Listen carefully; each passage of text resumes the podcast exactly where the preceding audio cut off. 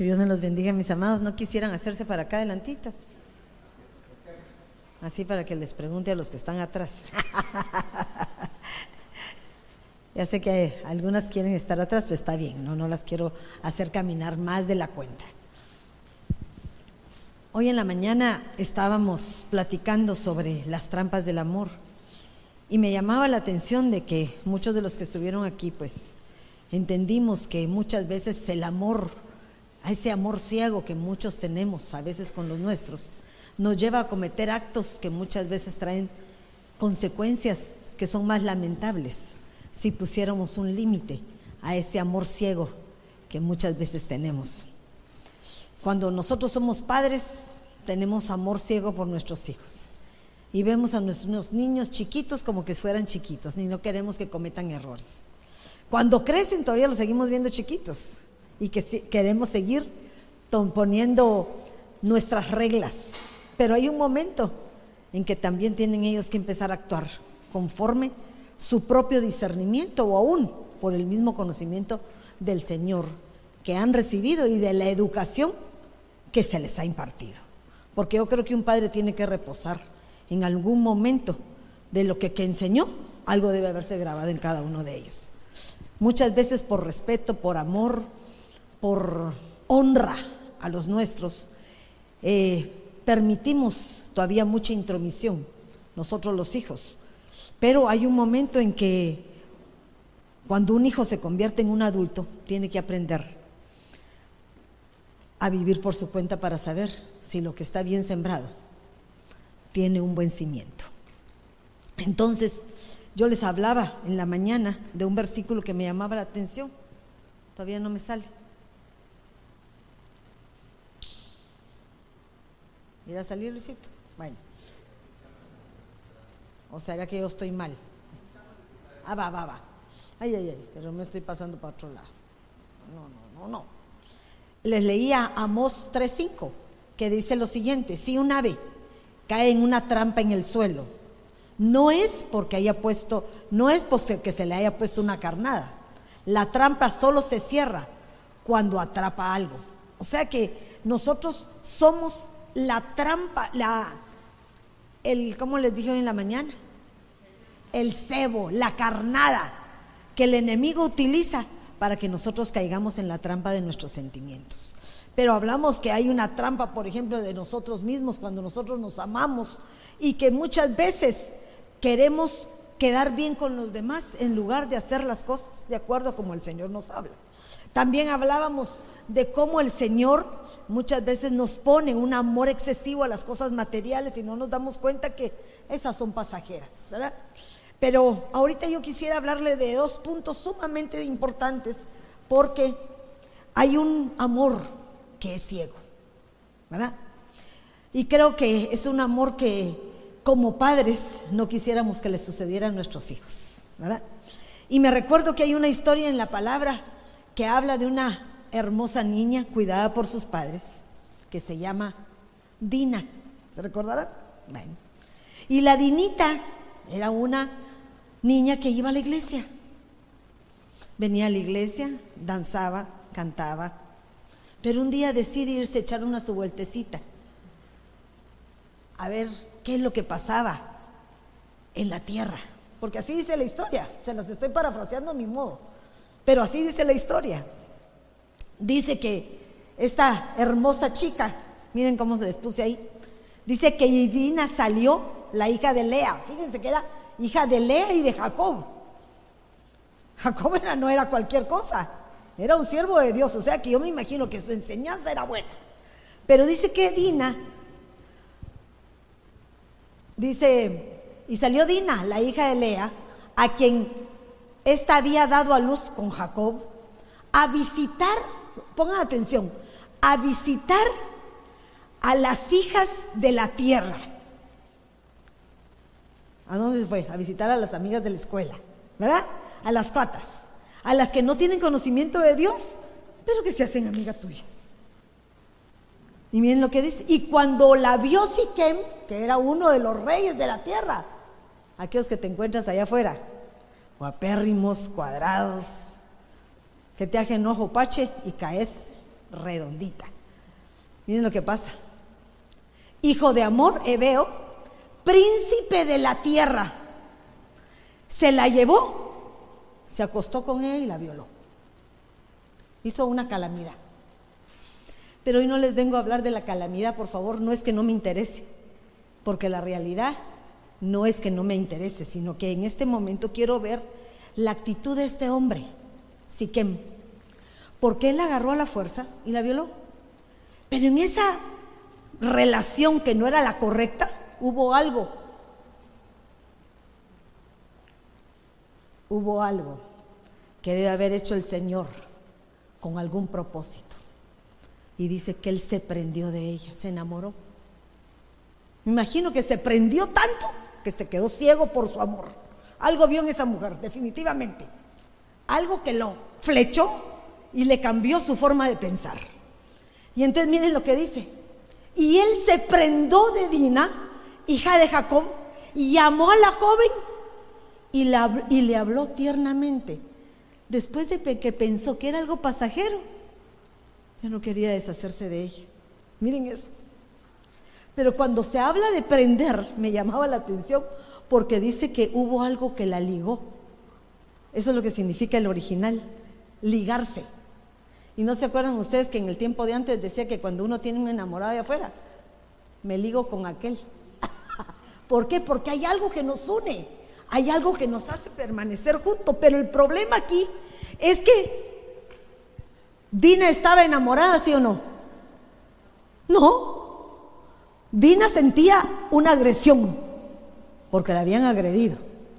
Y al otro de esa agresión el Señor se lo cambió. En lugar de un rechazo como aquel que violó a su hermana, hizo que se enamorara ciegamente de él. Ahora miren, este problema le fue de la patada al pobre, perdónenme la palabra, le fue de la patada, porque él quiso componer la situación.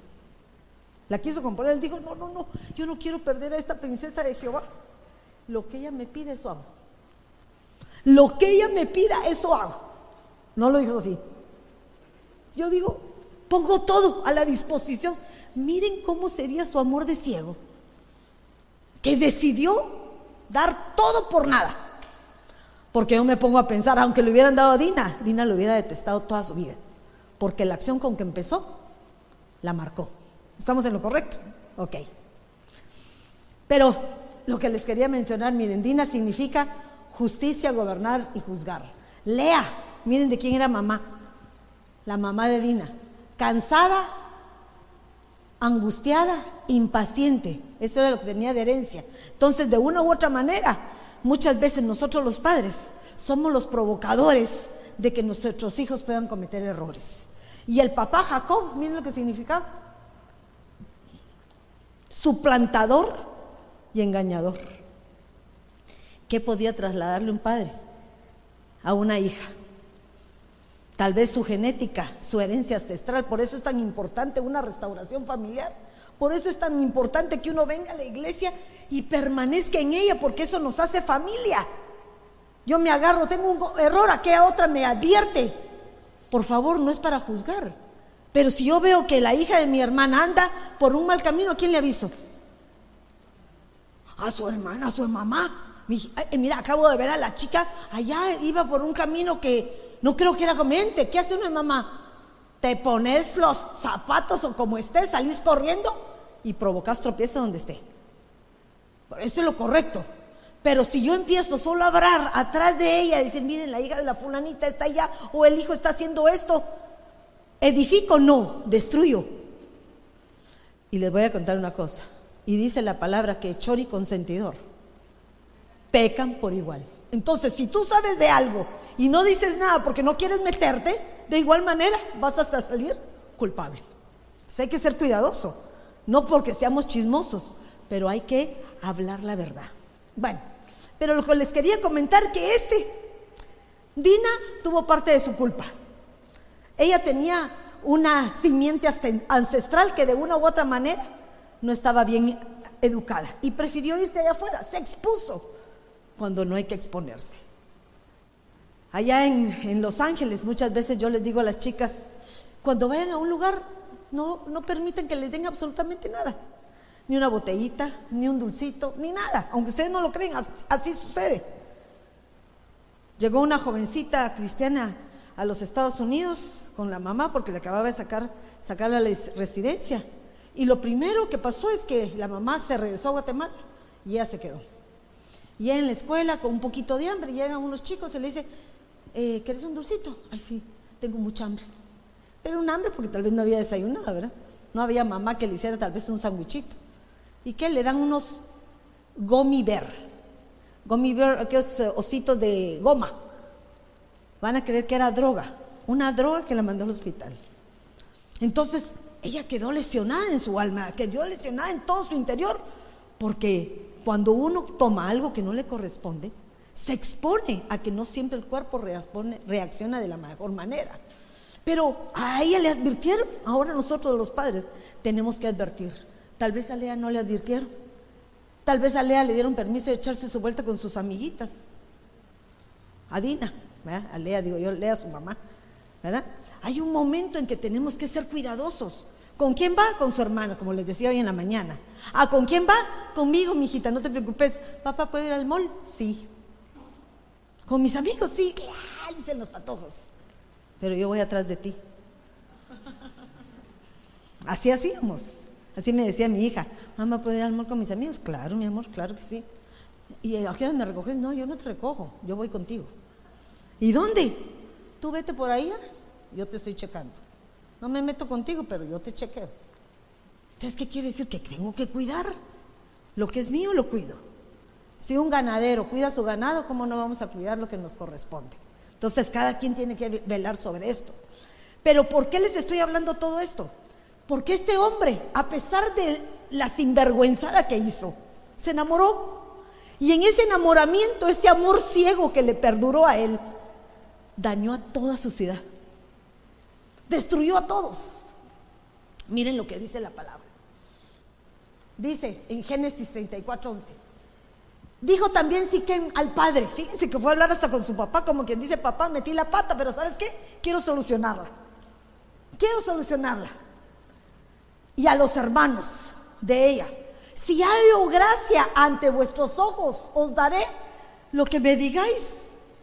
Primero convenció a sus papás y luego fue a ver cómo convencía a Lea y a Jacob, se me imagina a mí. Y entonces esto yo no sé si le dijeron que sí, que no. Pero los padres de Edina y sus hermanos se indignaron. Se indignaron. Porque este quería remediar el problema. Pero los otros no tuvieron visión. Se cegaron. Por amor también, amor a su hermana. Se cegaron y cometieron un error gigantesco. Un error gigantesco. Porque le dijeron, claro que sí. Te perdonamos, mi rey. Te damos a mi hermana de esposa. Yo sí me imagino que le hablaron. No te preocupes. Pero ¿sabes qué? Si tú quieres tener una relación con mi hermana, tienes que hacer algo. Algo para que pueda ser parte de este pueblo. ¿Quieres ser cristiano? Ven a la iglesia. Pero tienes que llenar ciertos requisitos. Y era tanto su amor que lo que le pidieron que se circuncidara él y todo su pueblo. Era la, miren, ahí uno diría, era la única condición. Y uno lo ve desde un punto de vista, pues qué bueno. Lo que querían era que se volvieran como ellos. Pero era una trampa, una trampa del amor. Miren, porque por amor él cayó en la trampa. Y entonces él tiene que comunicárselo a su pueblo. Y en Génesis 34, 20 le dice, el papá y el hijo vinieron a la puerta de la ciudad y hablaron a los hombres de la ciudad, dice la palabra. Estos hombres están en paz con nosotros, como quien dice, no se preocupen, lo que yo hice pronto lo va a pasar, lo van a pasar desapercibido. Solo una cosa nos piden. Ala, Dios mío, yo a veces me pongo a pensar cómo piensa uno cuando está ciego. Que en una cosita, qué fácil se la solucionaron. Pero si nos damos cuenta, este hombre cayó en la trampa, la misma trampa que él se puso, la misma trampa que se puso. Podremos tomar a las mujeres, a sus hijas y demostrarle lo que necesitemos, más solo con esta, con esta condición consentirán ellos en morar con nosotros, para que seamos un solo pueblo, y la condición es que circunciden. Esa era la única condición. Poquito. Pero el problema es que ellos no se daban cuenta cuál era la astucia de los otros. Y la astucia era la que nos iba a llevar a la muerte. Por eso les digo, un amor ciego. El amor ciego te lleva a la muerte. A la muerte. Y entonces dice que estos de Siquem hicieron lo que Jacob y sus hijos dijeron. Se circuncidaron. Y la circuncisión para una persona adulta dice que es dolorosa. Necesita mucho reposo, necesita no movimiento. Y me imagino que estaban en su momento más débil. Ahora, apliquémoslo no a las cosas carnales, porque eso es una cosa carnal. Apliquémoslo a los problemas cuando uno tiene problemas. No el enemigo viene con mayor facilidad cuando estás en problema. Cuando sientes que ya no puedes con nada, Él viene y te pone una trampa te hace pensar que no hay otra solución más que la que tú piensas que es la correcta y no es nada más que un consejo de parte del enemigo para que tú cometas más errores. Y entonces, dicho y hecho, se los puse ahí para que vean que sí está en la palabra. Dice Génesis 34, 25. Pero sucedió que al tercer día, cuando estaban con más dolor, miren eso, el enemigo nunca te va a buscar cuando estás en tu mejor tiempo. El enemigo te va a buscar y va a hacerte el daño cuando estás más débil. Más débil. Dos hijos de Jacob, Simeón y Leví, hermanos de Dina, tomaron cada una de sus espadas y entraron a la ciudad que estaba desprevenida y mataron a todo varón. Miren eso, destruyeron todo. Ahora yo me pongo a pensar, ¿este hombre se arrepintió? ¿Sí que? Sí se arrepintió. Si tú cometes un pecado y vienes delante del Señor y te arrepientes, Él te perdona, ¿sí o no? Sí, nos perdona, porque ahora estamos viviendo en un tiempo de gracia. Pero en aquella época era ojo por ojo y diente por diente. Era o hacemos una cosa u otra. Pero su mal les trajo conflicto el resto de su vida. Porque destruyeron una ciudad. Porque no vieron, porque yo les hubiera dicho, está bien, los perdonamos. Pero se acabó el asunto. Algo me tendrás que hacer, se va preso tu hijo, me lo llevo, paga las consecuencias que lo que hizo, correcto. Pero no le tiende una trampa, porque lo que hicieron ellos fue tenderle una trampa. Una trampa. ¿Por qué? Por amor. Entonces tenemos que ser cuidadosas porque puede suceder entre el pueblo cristiano que haya alguien de afuera que le tienda una trampa a una ovejita. Porque se convierten los de afuera en lobos con piel de oveja. Entonces hay que ser cuidadosos, porque no siempre lo que brilla es oro, sino hay que ver, conocer y entender que hay situaciones que nos pueden llevar a, a esta desgracia. Pero miren lo que dice Proverbios, que me encanta, 1.17. Los pájaros no caen en tu trampa si la has puesto a la vista. O sea, si un pájaro no va a caer si sabe que tú la tienes a la vista. ¿Por qué? Porque sabe que es una trampa. Ellos mismos se ponen sus trampas. Así acabará cualquier hombre que vive en las rampiñas. Miren, esto me llamaba la atención. Aquellos que viven en las rampiñas, ¿a qué se referirá? Ah, o sea que viven en el mundo, en las cosas, en las cosas en donde roban y se alimentan de los beneficios de los vivos. Y con el perdón ustedes, hermanos amados, ustedes son vivos. Tus hijos son vivos porque han creído y confían en el Señor. Tus hijos, varones, también hay que tener cuidado de quién está afuera, porque hay artimañas que uno no sabe que pueden utilizar para que caigan. Así acabará cualquier hombre que vive en rapiñas. Un día cualquiera, la rapiña le costará la vida. Este Siquem creyó que estaba divirtiéndose un momentito y a lo larga él fue el que cayó en su propia trampa. Por amor. Entonces tenemos que ser cuidadosos de no permitir que haya situaciones en nuestra vida que nos hagan caer en las trampas que muchas veces nosotros mismos o buscamos o las ponemos. Dice, ten cuidado, dice Proverbios, si no estoy mal, parafraseado, porque si cava, cavas un hoyo, puedes caer en él. El mal que tú piensas para otro, no vaya a ser que ese mal venga para ti mismo. ¿Se recuerdan a aquel hombre con Mardoqueo? ¿Cómo se llamaban? Ah, Amán, Amán. Él pensaba que la cuerda que había hecho, la horca que había preparado para su peor enemigo, era para el otro y no se dio cuenta que era para él mismo. O sea, muchas veces caemos en las trampas, en las trampas que muchas veces nosotros mismos provocamos. Pero esa no es solo una. Miren este amor. Ya no me van a volver a invitar aquí. Pero ¿saben por qué? Porque a veces eso nos pasa a todos los papás.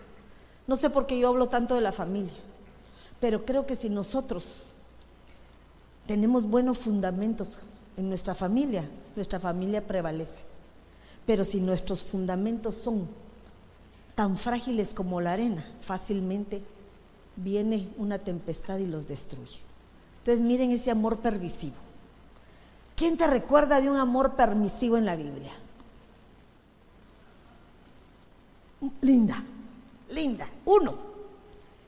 Ay, no, hermana, pero si este era un escogido del Señor, sí, tienes toda la razón, escogido. Pero como los papás no habían tenido hijos, no habían tenido hijos, cuando nació yo me imagino que se volvieron locos, se volvieron locos. El nene que no había llegado llegó a la vida.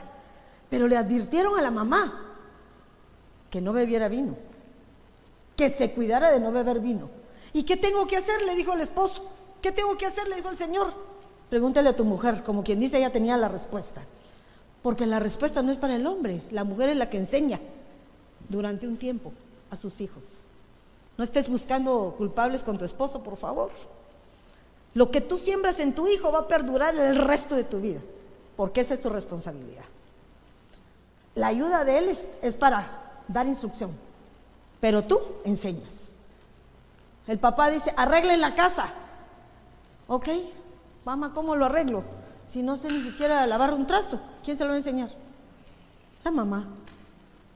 ¿y, ¿Y cómo hago la cama? Mi papá dice que haga la cama. ¿Y cómo la hago? Pues yo tengo que saber cómo la hago. Entonces le enseño a mi hija que les tiro.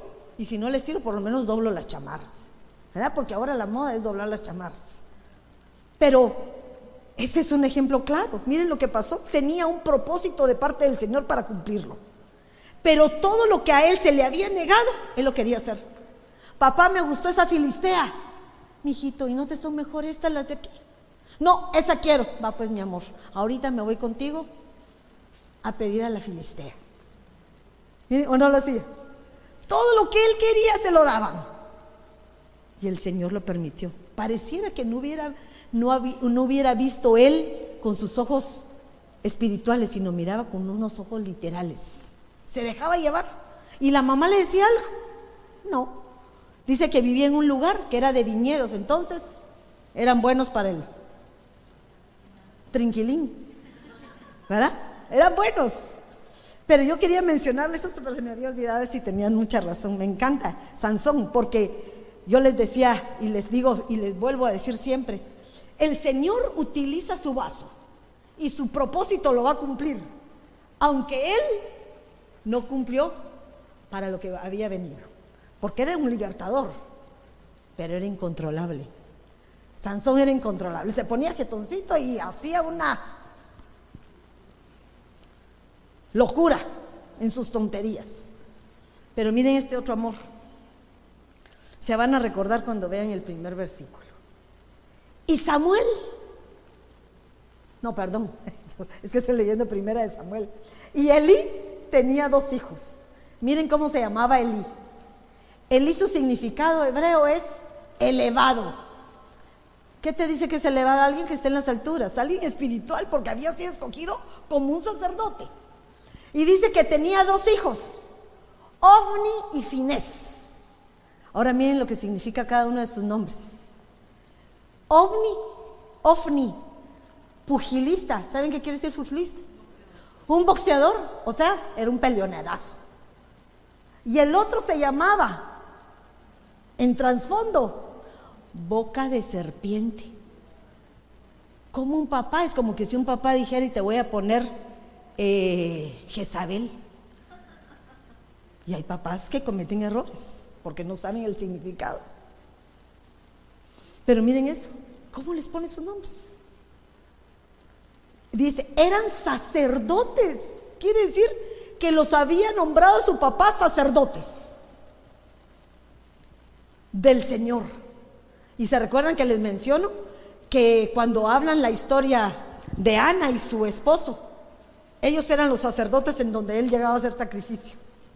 Pero miren lo que sigue diciendo en el 2. Los hijos de Eli eran hombres indignos que no conocían al Señor. Y entonces, ¿por qué estaban sirviendo como sacerdotes?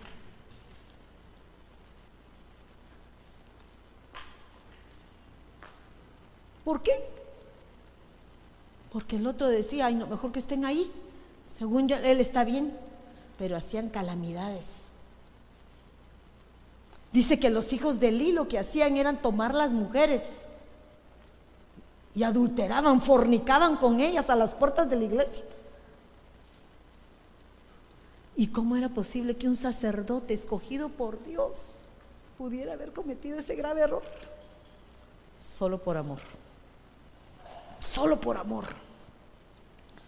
Pero miren por qué, no les voy a mentir. Miren cuál fue el reclamo del Señor. el reclamo del Señor. ¿Por qué pisoteáis mi sacrificio y mi ofrenda que he ordenado en mi morada y honras a tus hijos más que a mí? Hermanos amados, esto que está aquí no es un, un simple beneficio. Ya no me inviten otra vez a predicar. Pero que no se les olvide este, este punto. Esto es santo para que ustedes sean santos y para que ustedes se santifiquen. No espere el Señor que vengan santificados, pero que aquí busquen la santificación. Pero no hagamos lo malo y vengamos después a servir al Señor, porque contaminamos el lugar que es santo y nos van a pedir cuentas. ¿Por qué pisoteáis mi sacrificio, mi ofrenda, que he ordenado a mi morada? Y honráis más a mis hijos más que a mí. Engordaos con el mejor de la ofrenda de mi pueblo de Israel. Ellos hacían cosas, no esperaban ni siquiera que la ofrenda fuera cocida, la sacaban cruda. Entonces, ¿Qué nos está exigiendo el Señor a nosotros como padres? Estamos hablando de una restauración familiar, estamos hablando de que queremos integrarnos como familia, pero todos tenemos que pelear por todos. Yo quiero cuidar lo que tengo atrás de mí, porque ahora los grandes, los viejos, los ancianos, los que son sabios, los que son prudentes, quieren atraer a los de atrás, pero si no les enseñamos bien, por amor, los vamos a perder y vamos a perder la bendición que tanto nos, ha costado alcanzar. No podemos perderla. Entonces miren lo que les dice. Por tanto, el Señor Dios de Israel declara, miren la declaración. Por favor, no estoy diciendo que, no, que suceda ahorita, pero Dios es misericordioso. Dios nos tiene en un periodo de gracia. ¿Cuántas veces te va a perdonar? 70 veces 7, pero hay un momento que también es un Dios consumidor, que cuando dice, ya pecaste mucho, mijito, se acabó el rollo. Se acabó el rollo. No más. Ciertamente yo había dicho, miren lo que dice, ciertamente yo había dicho que tu casa y la casa de tu padre andarían delante de mí para siempre. Se me imagino que él había tomado aquello donde decía, te bendeciré hasta mil generaciones. Pero todo es condicionado. Aunque Dios prometa algo, si tú no cumples, hay un momento que vas a vivir tus consecuencias. Y dice, lejos está esto de mí, porque yo honraré a los que me honran y a los que me menosprecian serán tenidos por poco.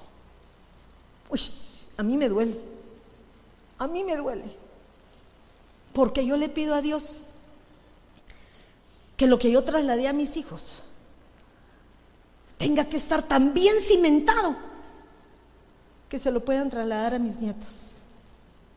Y que esos nietos a la vez estén tan bien puestos en lo que siguen que puedan trasladárselo también a mis bisnietos. Porque se tiembla cuando ves que alguien se va fuera de ti. Cuando perdes un hijo. Y no lo se pierde uno para siempre, porque los hijos pródigos van a existir siempre. Pero cuando no los ves como tú quisieras ver, porque pensaste que el Señor estaba contigo, pero hubo un error, algo pasó. Entonces es cuando empezamos a meditar y a esperar en el Señor que regresen. A orar por ellos, a clamar por ellos, a decirle, Señor, por favor, ten misericordia. Aquí estoy delante de ti. Aquí estoy delante de ti. He aquí, vienen días cuando cortaré tu fuerza. Miren eso. Vienen días que cuando cortaré tu fuerza, la fuerza de la casa de tu padre, y no habrá anciano en tu casa. Y para ti esta será la señal que vendrá en cuanto a tus hijos, ovni en el día en que ellos mismos morirán. Y llegó el día, ¿sí o no? Ahora, por favor, quiero suplicarles algo. No piensen que los matan el Señor físicamente, porque ahí era literal. Pero en nuestra época matamos a nuestros hijos espiritualmente. Porque somos permisivos. Preferible que se opongan a lo que nosotros estamos porque no les gusta tanta exigencia, que al cabo de tiempo van a darse cuenta y van a regresar.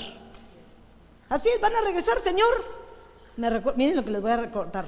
Me acuerdo una vez a Armandina, que me dijo, bueno, si no quiere, ya le dije a él que hoy se lo entregué al Señor. ¿Te recuerdas? Hace mucho tiempo. Y entonces, Armandina, pues verá, al poco tiempo ya estaba en la iglesia. O sea que nosotros sabemos que el Señor hace la obra por nosotros cuando nosotros estamos con Él en línea y no somos permisivos. El permisivo es que yo le permita. Te vas el viernes a la discoteca, pero el domingo te quiero aquí en la iglesia, tocando y bendiciendo a los que están aquí. No, no, no, no, no, no seas permisivo. Porque la unción que cae de aquí es lo que cae hacia el pueblo. Si yo tengo un problema en mis debilidades, un pastor tiene problemas, debilidades personales, y no se las entrega al Señor a tiempo, tarde o temprano, eso va a salir a luz. Y eso va a ser trasladado al pueblo. Todos ministramos. Los que están abajo no, pero los que están arriba tienen un compromiso. Los que están arriba tenemos un compromiso, porque estamos comprometidos con el Señor. Y entonces, ¿qué nos exige Él? Santidad. Solamente, mire, solamente eso. Santidad. Santidad. ¿Que es fácil? No porque todos tenemos debilidades. Pero por lo menos que nos pongamos a cuentas y que tratemos cada día de ser mejores. Por eso tenemos la Santa Cena cada mes. Por eso cada cinco minutos, cada un minuto, cada segundo, puedes decir, Señor, hoy fallé, por favor perdóname, dame la oportunidad. Pero si te da la oportunidad, cambia. Porque ¿cuánto tiempo pecarían estos? Años. No fue la primera. Dios es un Dios de misericordias, pero a su tiempo el Señor dice que manda un azote. Y el azote no es la disciplina, El azote es como quien dice, te agarro a porrazo limpio. Un amor permisivo.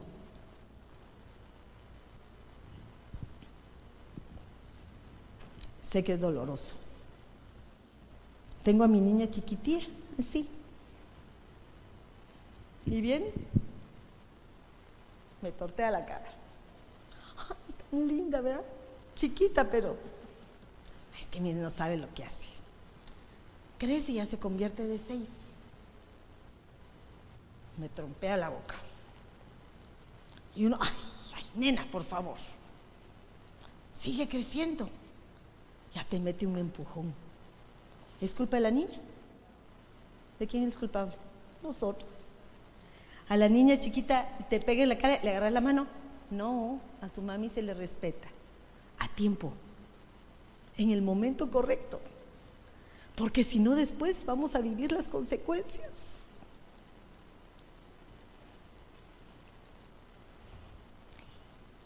Hoy hablaba con una persona y le decía, ¿le enseñaste bien cómo se hacen las cosas? Con amor. Sí, yo aprendí como usted. Ahí dije, Padre Santo, aprendió de mí, está mal. Porque era exigente para la escuela. No hacían bien las tareas. Nada que repetir, no, ni borrar. Arranco la hoja, vuelta a empezar. Ay, que la letra no me queda muy bien. Este no, empecemos desde el principio. Y uno diría, ay, pero tan mal, hermano. Pero gracias a eso, hoy no tengo que exigir nada. Hoy lo hacen solitillos, sin esfuerzo. Ahora ellos me tienen que levantar a mí porque ya se levantan solos. Yo todavía digo, ay señor, otro poquito, cinco minutos mal. Mamá, ya me voy, siete de la mañana, ya se van. Sí, a las siete de la mañana. ¿Y a qué hora se acostaron? Tal vez a la una. No importa.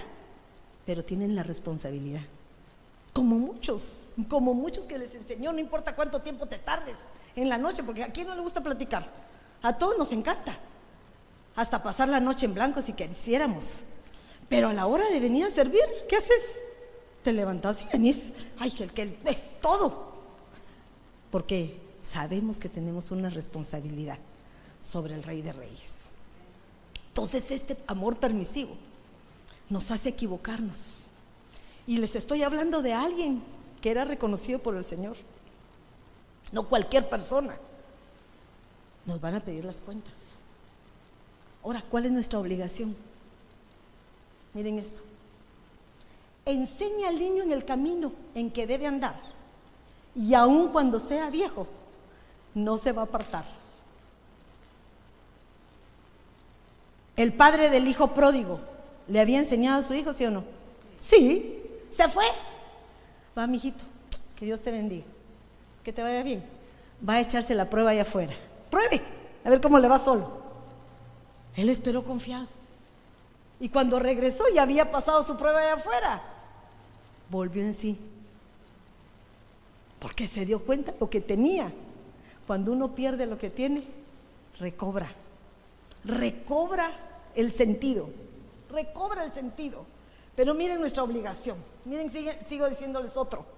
Dice Deuteronomios 4:9. Por tanto, Cuídate y guarda tu alma con diligencia, para que no te olvides de las cosas que tus ojos han visto y no se aparte tu corazón todos los días de tu vida, sino que las hagas saber a tus hijos y a tus nietos. O sea que, porque ya sacaste a tus hijos, que no se te olvide que tienes todavía otra extra. Son tus nietos.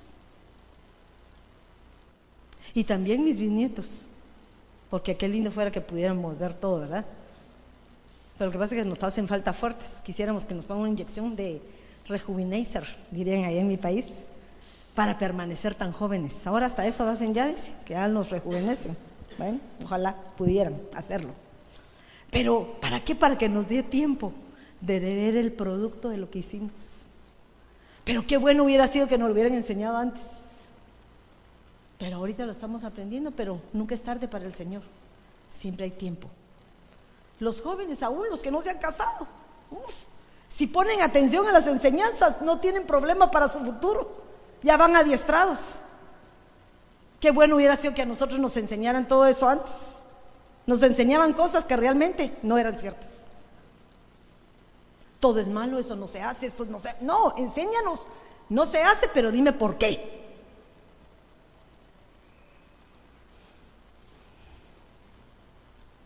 Efesios 6:4. Y miren este otro, este me encanta.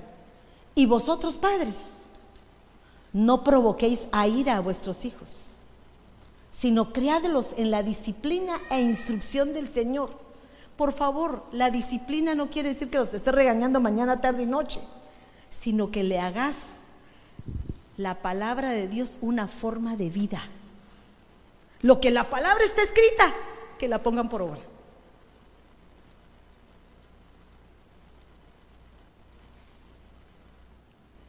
¿Te exigían a ti saludar cuando eras chiquito, sí o no? ¿Ah? ¿Qué te decía? Salude. Ahora exigimos a los nuestros. ¿Por qué? Si así te enseñaron. Se nos olvida. Las buenas costumbres. Ay, hermano, qué aburrido. Yo me acuerdo que Álvaro era mi hijo especial.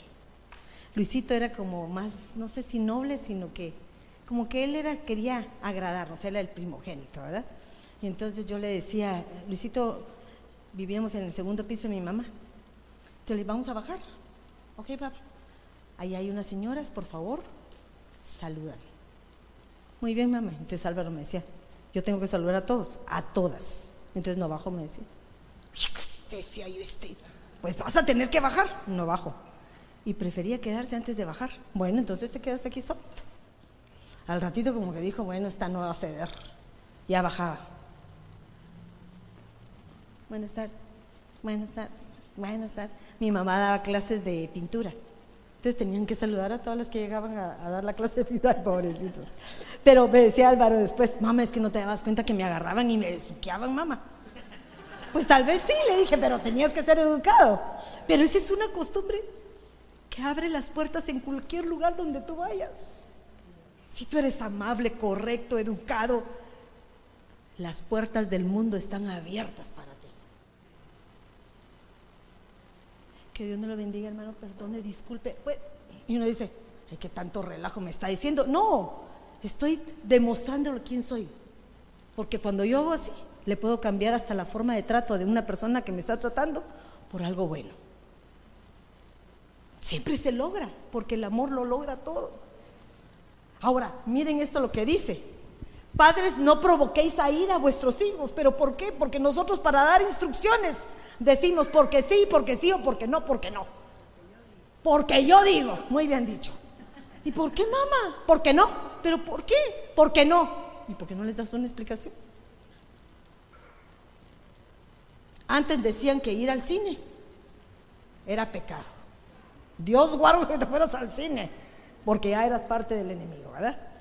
Pero ¿saben por qué era? Porque no eran capaces los papás de verificar qué era lo que daban en el cine.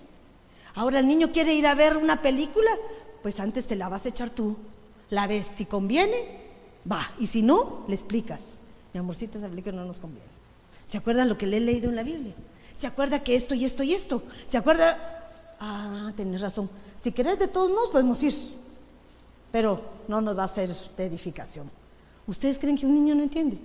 Entiende más que ustedes y que nosotros. Pero a veces es más fácil decir no, porque como no sabemos, mejor que ni nos pregunten. Una vez una mamá llegó a la iglesia y me dice, hermana Cuti, le traigo a mi hija, su hija era como de ocho años, nueve. No van a creer que no sabía, debe haber sabido. Y me dice, dice mm, fíjese que mi hija me hace una pregunta, pero no sé qué contestarle. ¿Y cuál es tu pregunta? Le dije yo.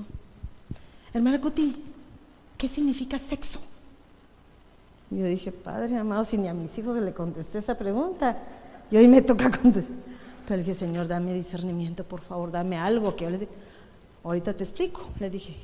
¿Sabes qué sexo? Le dije. Es lo que diferencia a un hombre de una mujer. ¿Cómo así, hermana Cuti? Sexo femenino sexo masculino. ¿Te quedó claro? Sí, ok. Ella no quería esa respuesta. Pero ¿quién es más listo? ¿Ustedes ellos? Nosotros. Pero el problema es que ella hubiera querido que yo le diera una explicación a adultos tres. No está en edad. No, hermano, es que hay que abrirle los ojos. No, no hay que abrirle los ojos antes de tiempo. Todo tiene su tiempo. Todo tiene su tiempo. A veces uno no se atreve. Yo, me acuerdo que cuando mis hijos me preguntaban, yo decía, no, que ni me vayan a preguntar porque yo no sé. Que le pregunten a su papá. Y Luis era así como mero, como que debe haberles contado las historias más lindas del mundo. Pero se los explicaba también que deben haber entendido. Yo no sé si entendieron o no, pero entendieron. Ya pasó el tiempo y algo deben haber entendido. Pero son situaciones que uno tiene que aprender porque cuando tú no sabes y somos ignorantes, entonces es cuando ellos nos ganan. Porque te van a preguntar con el propósito que les digan lo que ellos ya saben. No vayan a creer que no lo saben. Claro que lo saben. Y mejor que nosotros. Porque a ti nadie te enseñó. ¿Qué te enseñaban las abuelitas? A rezarle a todos los santos. A la persinada y que todo era pecado. Todo era un tabú en el cual vivíamos, pero nunca sabíamos la verdad. Todo era pecado. Pero ahora nos damos cuenta que el Señor todo lo pone para que seamos bendecidos. Pero el secreto es que es a su tiempo. A su tiempo. ¿Y cuándo es el tiempo? Cuando el Señor lo disponga. No fuera de tiempo. Entonces, miren lo que dice Hebreos 12, 5. Hijo mío, eso es para ti, para mí, porque todos en un momento dado somos hijos del Señor. No tengas en poco la disciplina del Señor. Pero por favor no les estoy hablando, vuelvo a repetir, de un castigo. Porque muchas veces tomamos la disciplina como una corrección. No, la disciplina es que cuando tú, por ejemplo, quieres va a hacer músculos. Los chicos quieren ponerse musculoso. Tienen una rutina de levantarse a una hora y hacer tantas horas de ejercicio. Esa es una disciplina. Hacer algo como un hábito, una costumbre. Entonces dice, hijo mío, no tengas en poco la disciplina del Señor. ¿Y cuál es la disciplina del Señor? Busca la santidad. Pon por obra la palabra de Dios. ¿Es fácil? No. Pero lo podemos hacer. Lo podemos hacer. Ni te desanimes al ser reprendido por Él. Miren eso. Tampoco si te, desanimas porque tu papá te regañe, por favor, no, por algo te regaña tu papá y tu mamá. No vas a salir. ¿Y por qué? Porque no sacaste buenas calificaciones. ¿Y? ¿Y? Que te estoy pagando la escuela, mi reina. Que te estoy llevando, que me esfuerzo para que lo que tengas y lo que estés logrando es porque yo me sacrifico por ti. Hay razones del por qué uno puede decirle a un hijo. Pero muchas veces creemos que ellos vienen y tienen derechos a reclamarnos porque son merecedores de todo. No, no, no, no, no. Tenemos que aprender a enseñarles a nuestros hijos. Ni te desanimes al ser reprendido por él. Porque el Señor al que ama, miren eso, no tengas un amor ciego, porque entonces quiere decir que no amas a tu hijo. Si no lo corriges, no amas. Porque el Señor al que ama, disciplina. ¿Y qué otra cosa dice? Y azota. Y el azote, perdónenme, es algo más duro de lo que se imagina. A todo el que recibe por hijo es para vuestra corrección que sufrís. Dios os trata como a hijos, porque ¿qué hijo hay? Pongan atención a eso. ¿Qué hijo hay a quien su padre no discipline? O sea que parte de nosotros es disciplinar a nuestros hijos, habituarlos a normas que le van a servir el día de mañana para que ellos se puedan desarrollar en su vivir. Si no permites que otros, por ejemplo, vienen a la iglesia. Eso no pasa aquí, eso pasa allá conmigo. Vienen en la iglesia, pero, por ejemplo, no quieren ser parte de los, ¿cómo se llamaría? La visión de esta iglesia. que todos los niños tienen que estar en el área de niños, ¿verdad? ¿Por qué? Porque si llora un niño se oye y a veces molesta, ¿verdad? Va, pero el mamá, no, no, él tiene que estar conmigo. Estás fuera de disciplina. Si tú no eres disciplinado con las reglas que te imponen, tu hijo jamás va a ser parte de una disciplina, porque así se acostumbra. Tengo una ovejita linda que tiene, primero tenía uno. Y por más que yo le rogaba, le decía, lleva al niño al área de niños. Me decía, no, no, no, ahí no la tratan bien. Y yo decía, Dios mío, entonces si todos los niños que van, los retratan re mal. Nunca lo llevó. Ahora tuvo el segundo. Y tampoco lo lleva. Y lloran, gritan, juegan atrás y el ruido a mí me, me desespera un poquito. Mira, un poquito. Pero cuando le vamos a decir, hermana, lleva al niño, ¿saben qué dice? Va, pero si le dicen aquí a hermana, le dice, o sea, si lo hacemos con otra, ella lo hace. ¿Qué les parece? O sea, ella llega a poner condiciones. El problema no es eso, el problema es que eso lo está aprendiendo el que está abajo. Y toda disciplina te va a traer un beneficio. El niño que es indisciplinado en tu casa, cuando llega a la escuela, le cuesta adaptarse, porque no le hace caso a la maestra, porque se pelea con todos los niños, porque ese trocito es de él y nada más de él. ¿No le enseñaste a compartir? Miren esos errores. Pero dice el último para cerrar.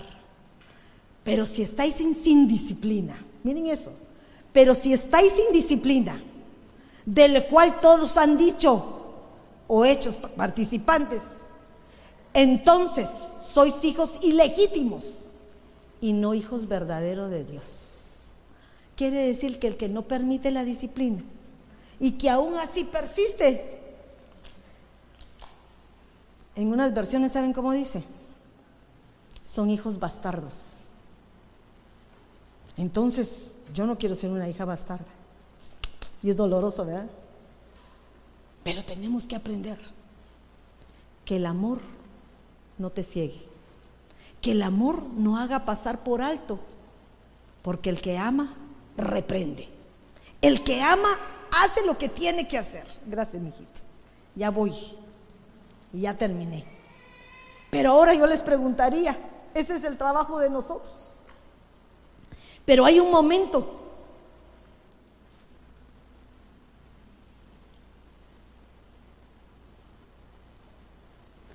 que tenemos que aprender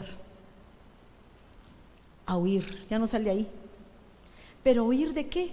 Aún del pecado. Porque cuando huimos del pecado, tenemos a alguien que está esperándonos para salvarnos, y es Cristo Jesús. Dice Génesis, miren lo que dice. Y aconteció que cuando los habían llevado fuera, uno le dijo, huye por tu vida, no mires atrás de ti y no te detengas en ninguna parte del valle. Escapa al monte, no sea que perezcas. Huye pues, huye. ¿A quién le dijeron eso? Ah, ahora fíjense bien esto. A Lote le permitieron salir ileso. Pero el problema es que muchos de su casa vivieron en un lugar de contaminación.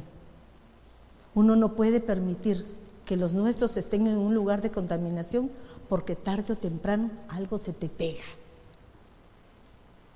Y la lotía salió juntamente con Lot.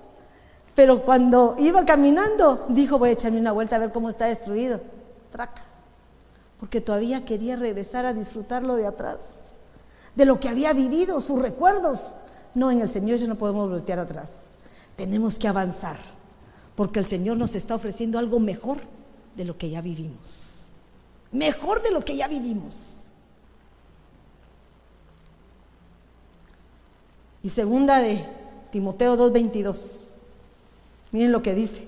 Le dice Pablo a Timoteo, huye pues de las pasiones juveniles y sigue la justicia, la fe, el amor y la paz con los que invocan al Señor con un corazón puro. Todos vamos a ser expuestos al pecado. Pero hay un momento que nos va a tocar huir. Y a ti, hijo, te toca huir. Y que en el momento indicado te recuerdes de la voz de tu mamá, de tu papá, que te dice, hey, eso no es correcto. Y entonces, ¿de qué hago ahorita? ¿Corro o me quedo? Corro. Pero no volteo para ver atrás. Porque si volteo puede hacer que me detenga. Creo que esta tarde yo terminé con todo esto porque lo que más ama uno es nuestra familia. Lo que más ama uno es aquello que nos pertenece. Y si yo quiero servir a mi casa, servir este templo, primero tengo que ver que mi casa esté rescatada. Porque en la integridad de los miembros integramos nuestra familia. Y al integrar nuestra familia, integramos la iglesia. Y al integrar a cada uno de los miembros, bien puestos a cada uno en su lugar, formamos una iglesia fuerte, firme y que perdure por siempre hasta la venida del Señor. Antes de eso no lo podemos hacer. Antes de eso no podemos hacer nada de eso. Porque el Señor no quiere que estemos divididos. ¿Se han puesto a pensar ustedes por qué el Señor no ha venido? ¿Por qué el Señor no habrá venido? ¿No será que está esperando a tu hermano que no se ha convertido? ¿No será que está esperando aquel que todavía está afuera, que necesita llegar para que estén completos? Y no dice la palabra que el cuerpo se constituye por cada miembro de lo que está y somos como un cuerpo, literal. ¿No será que todavía falta la ceja? ¿O el pie? ¿O el meñique del dedo chiquito de la pie? No ha venido. Ay, ese que no sirve para nada, que uno piensa. Él necesita estar aquí. Algo pasa. Porque yo y mi casa vamos a servir a Jehová. Pero vamos a servir integrados. Y la única manera de hacerlo es que los que estamos aquí nos unamos con un mismo propósito. De atraer a aquellos que todavía no han venido. Para que se complete el propósito del Señor que tiene para tu vida. Y para esta iglesia. Para esta iglesia y para todas las iglesias. Porque recuérdense que Sabinas no es solo una, somos todos. Sabinas es Monterrey, Monterrey es México, México es un país de Latinoamérica y Latinoamérica es parte del mundo. ¿Será que solo vamos a alcanzar nosotros la misericordia de Dios o todos? Todos. Entonces Él no quiere ya más divisiones, sino quiere que permanezcamos en paz, en unidad, para que juntos seamos perfeccionados y reafirmados en su palabra. Te levantas y cierras tus ojitos.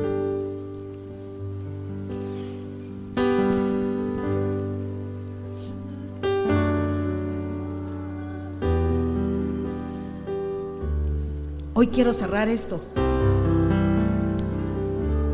Tal vez con no con un acto profético porque no no soy un profeta. Pero quisiera que los que pueden juntarse y tomarse de la mano, tal vez que no nos perdamos la oportunidad que nadie se quede sin agarrarse de la mano. Sosténgase cada uno, busquen a su hermano en la vecindad. Traten de encontrarse. Porque ¿saben qué? Es algo profético que estamos diciendo, ok, ya no quiero agarrarme solo de mi hija, de mi esposo, de mi hermana, sino de toda la iglesia que es parte mía. Esta iglesia que fue formada con un propósito de alabar, de bendecir el nombre del Señor, pero principalmente de servirle, porque Él nos ha servido. Dios no nos ha dado nada porque lo que le hemos dado. Dios nos da todo por la misericordia maravillosa que Él tiene para nosotros. Todo lo que hemos fracasado en algún momento ha sido nuestra responsabilidad. Pero hoy se pone un nuevo decreto en esta casa. Un nuevo decreto en el cual cada mano unida en un mismo propósito, en un mismo sentir. Se les he sellado en su corazón que yo y mi casa serviremos a Jehová. Aún en tu mente, por favor, recuerda a cada uno de los que no están aquí. Recuérdalos. Imagínate que este siervo que tú tanto amas, ese hijo que tanto esperas que venga aquí delante de ti, está postrado aquí en el altar. Míralo, míralo con esos ojos espirituales. Y dile, Señor, hoy yo y mi casa serviremos a Jehová. Sé que tus promesas serán cumplidas.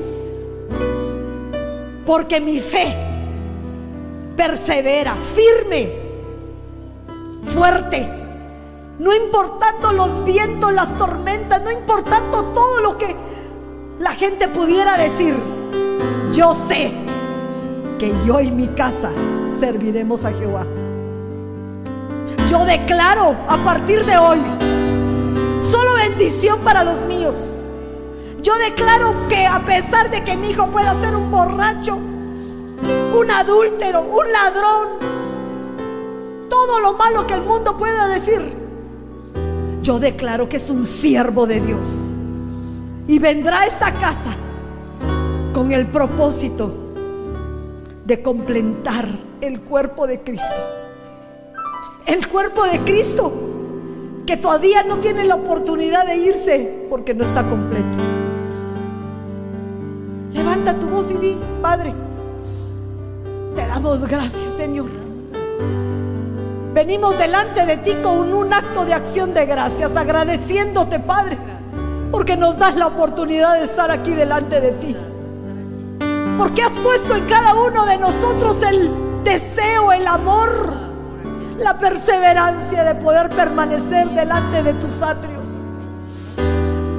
Que nos permite que podamos reconocer nuestras debilidades, nuestras bajezas, que hoy delante de ti las presentamos. Las presentamos y queremos que haya un cambio en este lugar. Que esta casa de cuatro paredes no sea solamente un edificio, sino sea ese tabernáculo donde se manifiesta la presencia de Dios día con día.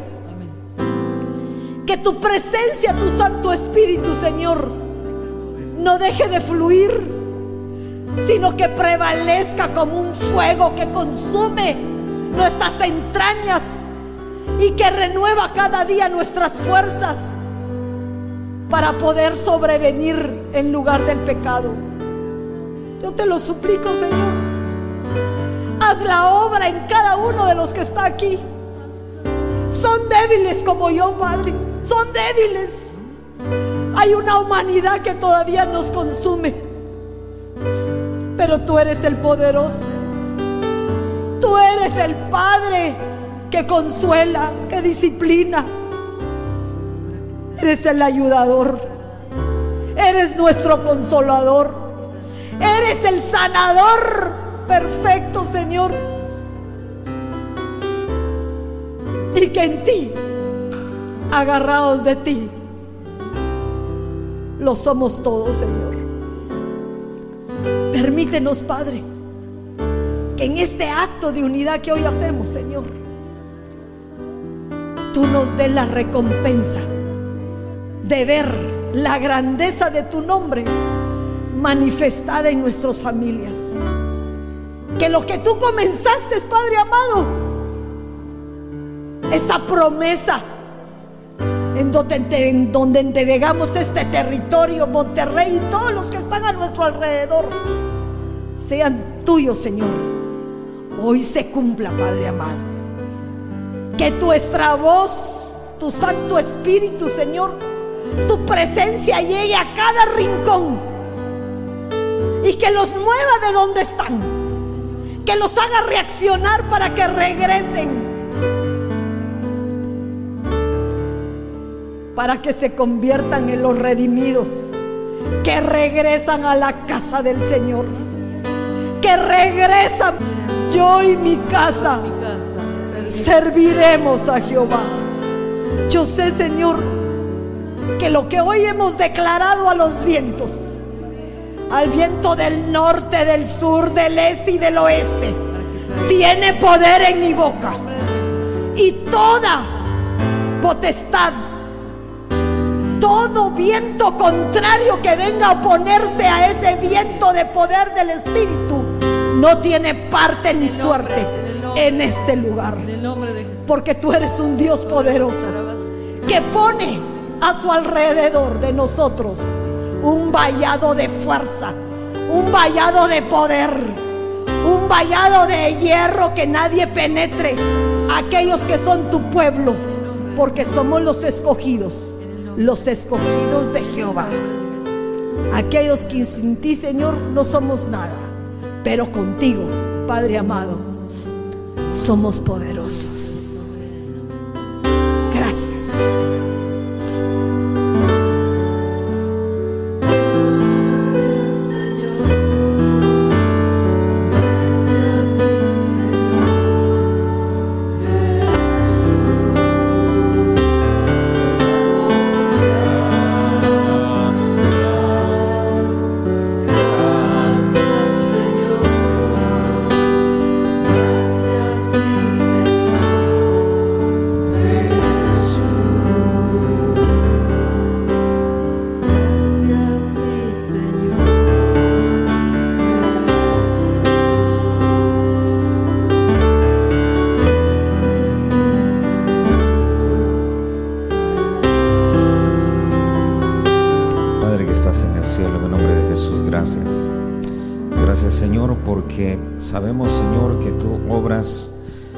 Que no entendemos Señor. No podemos entender Señor tu obra, así como no entendemos Señor cómo es que los huesos se forman en el vientre. Así no entendemos cómo nos transformas por dentro, cómo nos cambias Señor. Pero tenemos la seguridad Señor en tu palabra y de tu Espíritu Santo Señor que la obra que has comenzado, Señor, la vas a concluir. En el nombre de Jesús, gracias te damos, Señor, por este tiempo, Señor, que hemos podido dedicar, Señor, para integrar, Señor, nuestras familias. Un tiempo que hemos podido dedicar, Señor, para esforzarnos en entender, en comprender tu voluntad, Señor, hacia dentro de la familia. En el nombre de Jesús. Te damos gracias, Señor, por todo lo que nos has trasladado, por tu semilla, por tu palabra, Señor, por cada rema, por cada bendición, por cada palabra, Señor, en la profecía, Señor, por cada mensaje, en el nombre de Jesús. Hoy venimos rogando, Señor, que ninguna palabra caiga en tierra, Señor, en el nombre de Jesús. Venimos suplicando, Señor, para que podamos retener, Señor, lo que nos has dado, lo que nos has hablado, Señor, que podamos poner por obra, Señor, lo que hemos recibido, Señor, en el nombre de Jesús. Que por el poder de tu palabra, Señor, podamos seguir siendo transformados hasta alcanzar, Señor, la estatura del varón perfecto, la estatura, Señor, que anhelas de nosotros. En el nombre de Jesús. Gracias te damos, Señor. Te rogamos, Señor, haznos emisarios, Señor, embajadores. Embajadores, Señor, de la integración familiar. Que donde quiera que vayamos, Señor, esa unción, Señor, integradora vaya con nosotros. Que donde quiera que estemos, Señor, esa palabra de integración, Señor, esté con nosotros. En el nombre de Jesús, gracias te damos, Señor. Gracias, Señor. Amén, Señor. Y amén. Gloria al Señor. Den una ofrenda de palmas al Señor en esta tarde. Gloria a Dios.